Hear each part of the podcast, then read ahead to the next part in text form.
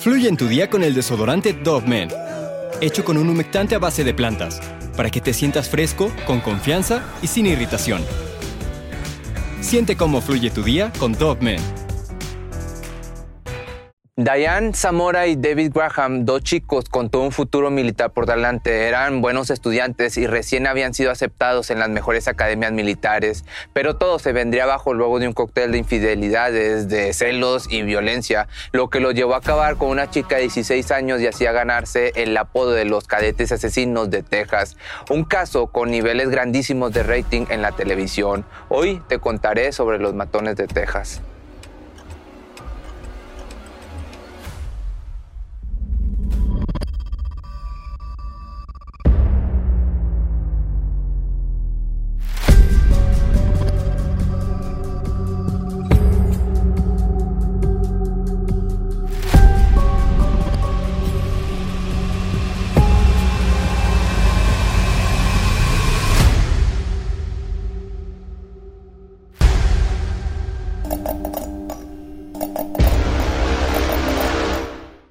El sueño de Diane Zamora era el espacio, ser astronauta, y el de David Graham ser piloto aviador. Cuando tenían 14 años, esto en el año del 91, se conocieron en Texas en una reunión de voluntarios de la Patrulla Aérea Civil en el aeropuerto Spinks, cerca de Crowley. Eran dos chicos decididos y perseverantes en sus objetivos, ambos estudiantes de honor. Ella iba a la secundaria de Crowley y él a la de Mansfield, donde era una estrella de atletismo y sus compañeras lo calificaban como un hombre, un chavo atractivo, alto, rubio, de ojos claros, muy caballeroso y educado. Así que después de aquel encuentro de que se conocieron en la reunión de voluntarios, comenzaron una relación seria y un mes más tarde consolidaron su noviazgo y anunciaron su compromiso. En aquel tiempo todo iba de maravilla. Al terminar la secundaria, David fue admitido en la Academia de la Fuerza Aérea de los Estados Unidos y Diane en la Academia Naval. La vida le sonreía, parecía que tendrían un futuro brillante, pero hicieron algo horrible que torcería irremediablemente el rumbo de tres vidas y es aquí donde se viene lo bueno de este video, bueno, bueno, entre comillas. En esta parte de la historia entra el personaje de Adrienne Jones, una chica de 16 años. La clásica mujer, la clásica chava norteamericana de esas güeritas, guapas, deportistas, con el sueño de asistir a la Universidad de Texas para convertirse en analista de comportamiento que si esto que te voy a contar le hubiera sucedido después o durante su carrera, quizás las cosas hubieran sido muy distintas. Adrian iba a la misma escuela que David, se conocían desde siempre y a ella pues le gustaba coquetear con los chicos de su edad como lo hacen los chavos cuando tienen 15 y 16 años. De igual forma, Adrian vivía con sus padres, con Linda y Bill y dos hermanos. Ya el 4 de noviembre del 95, David llevó a Adrian a su casa luego de una competencia deportiva donde ambos participaron. En el camino y dentro del auto, el coqueteo, o dicho de otra manera distinta, la cachondez fue inmediata y sin esperarse, estacionaron el auto e hicieron el delicioso. Pero luego de este desahogo pasional, el remordimiento empezó a carcomer a David y esa misma noche fue a visitar a su novia Diane con un regalo, un peluche gigantesco. Como te he dicho anteriormente, pues ojo de loca nunca se equivoca. Entonces Diane detectó enseguida en los ojos de su novio una mirada distinta. Algo había ocurrido. Se dio cuenta de que le habían puesto los cuernos, pero hasta ese momento pues no lo tenía confirmado.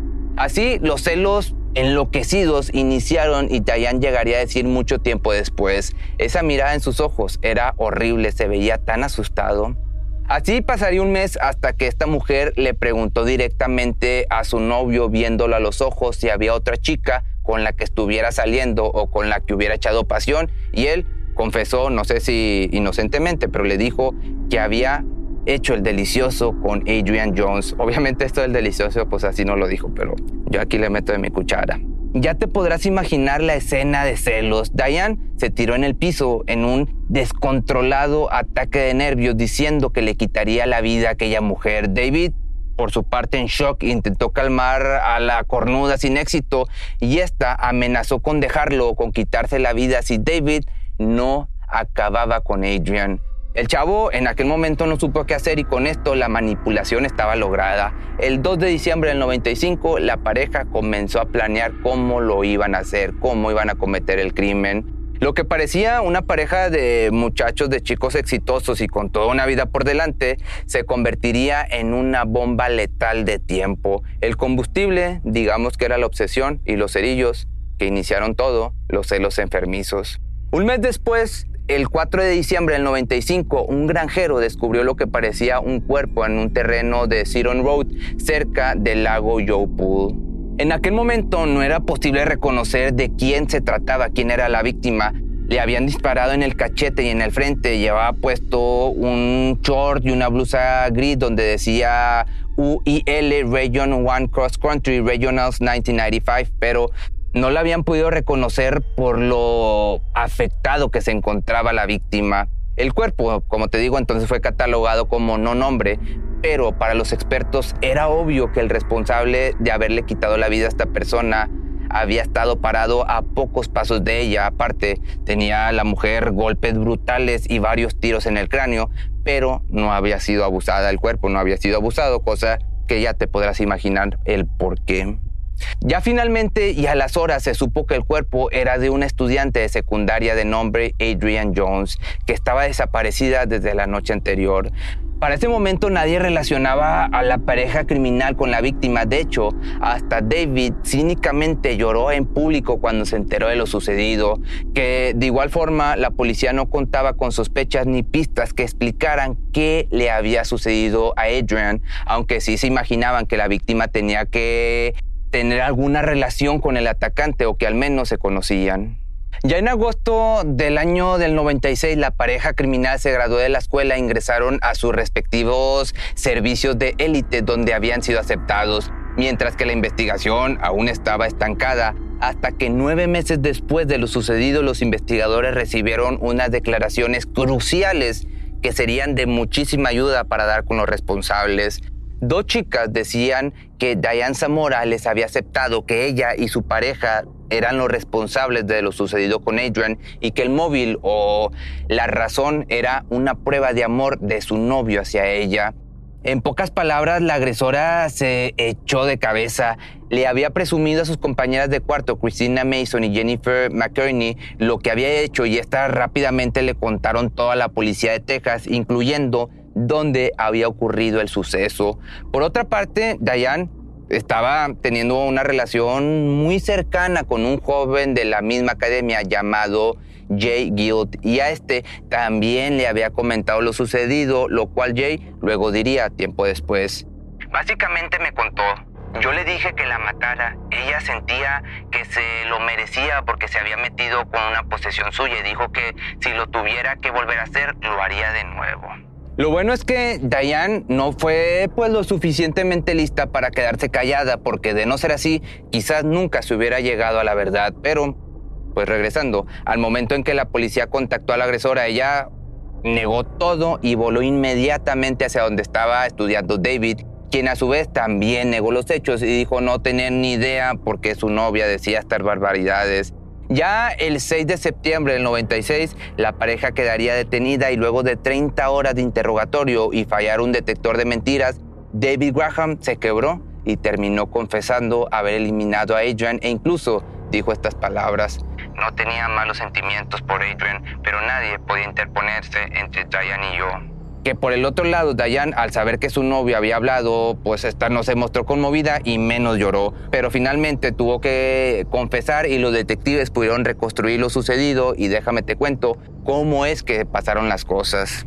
En un principio la pareja iban a tirar el cuerpo de Adrian en un lago amarrado a unas pesas para que nunca saliera a flote, sin embargo no llegaron a hacerlo y ahí te va cómo fue.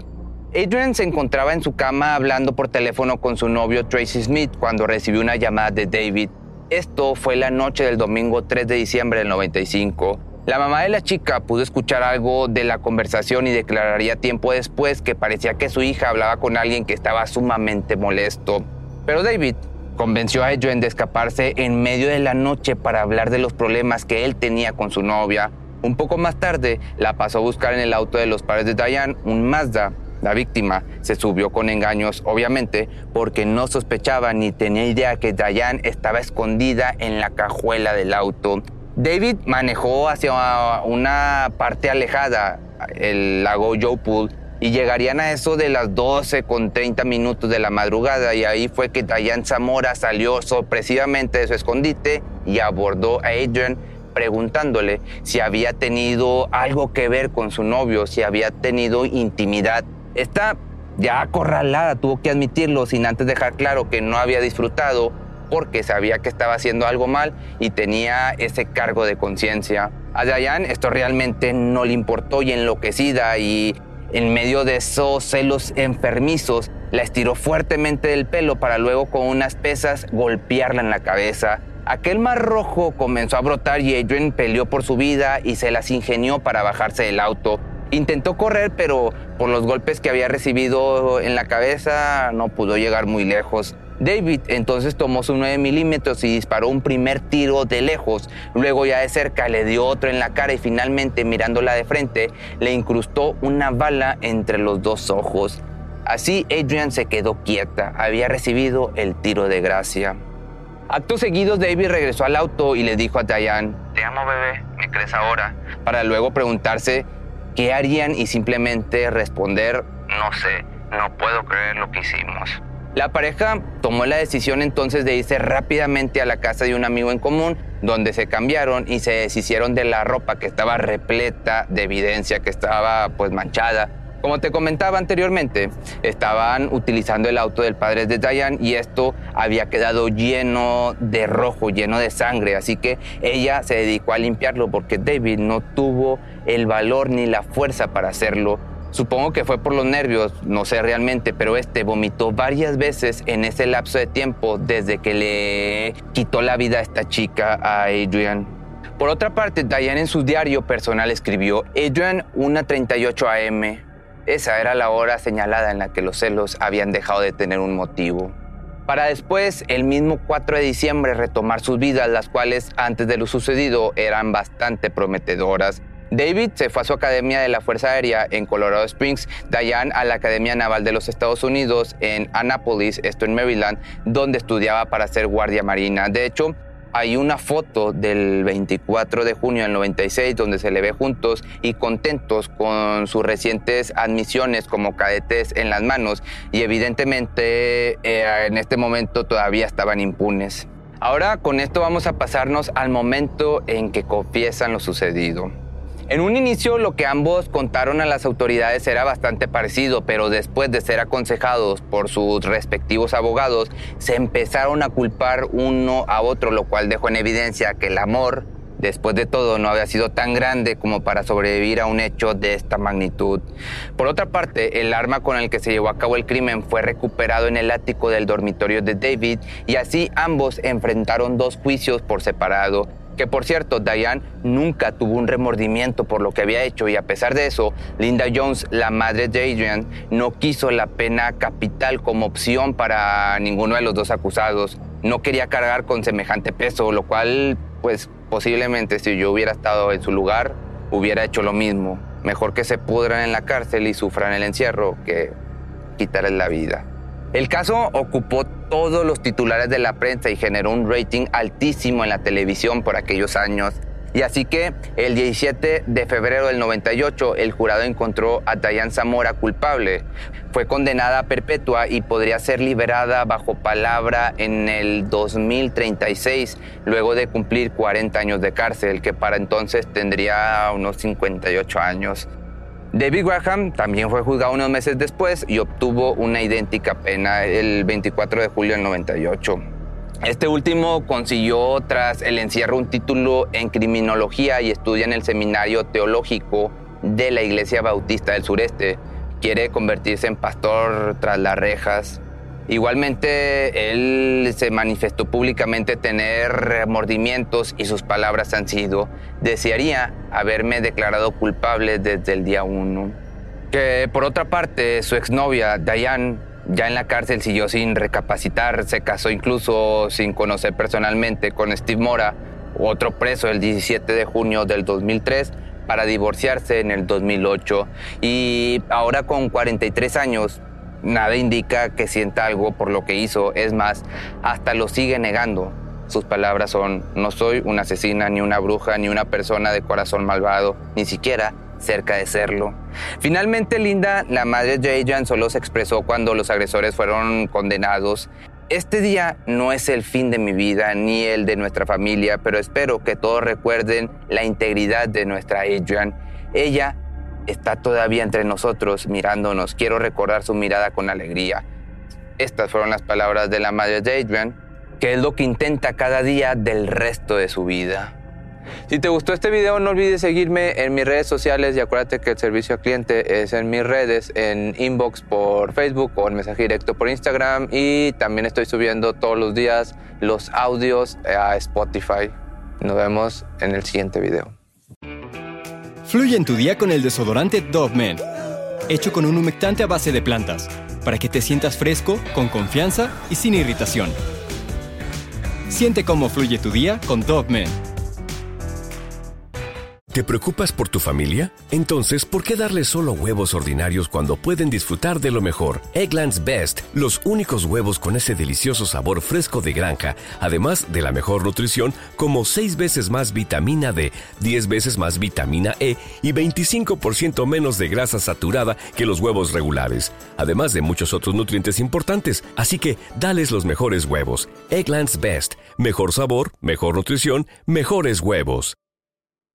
Atención a todos los amantes del terror. ¿Están listos para sumergirse en las profundidades del misterio? Pues les presento Archivos Perdidos, el podcast que explora las historias más escalofriantes de México. Archivos Perdidos no es solo otro podcast de horror, es una experiencia única que te lleva de la mano a través de historias como si estuvieras ahí mismo, viviendo los eventos junto con los protagonistas. La producción del podcast es impecable, con una narración cautivadora, efectos de sonido envolventes y una música que te sumerge en cada narración. Y si has vivido algo inexplicable, envía tu historia al correo archivosperdidos.genuinamedia.com y únete en este viaje a lo desconocido. Y no olvides también seguirlos en Spotify y Apple Podcast para no perderte ningún episodio. En resumen, si eres un amante de los misterios y las historias intrigantes, Archivos Perdidos es una adición, un complemento obligatorio a tu lista de reproducción.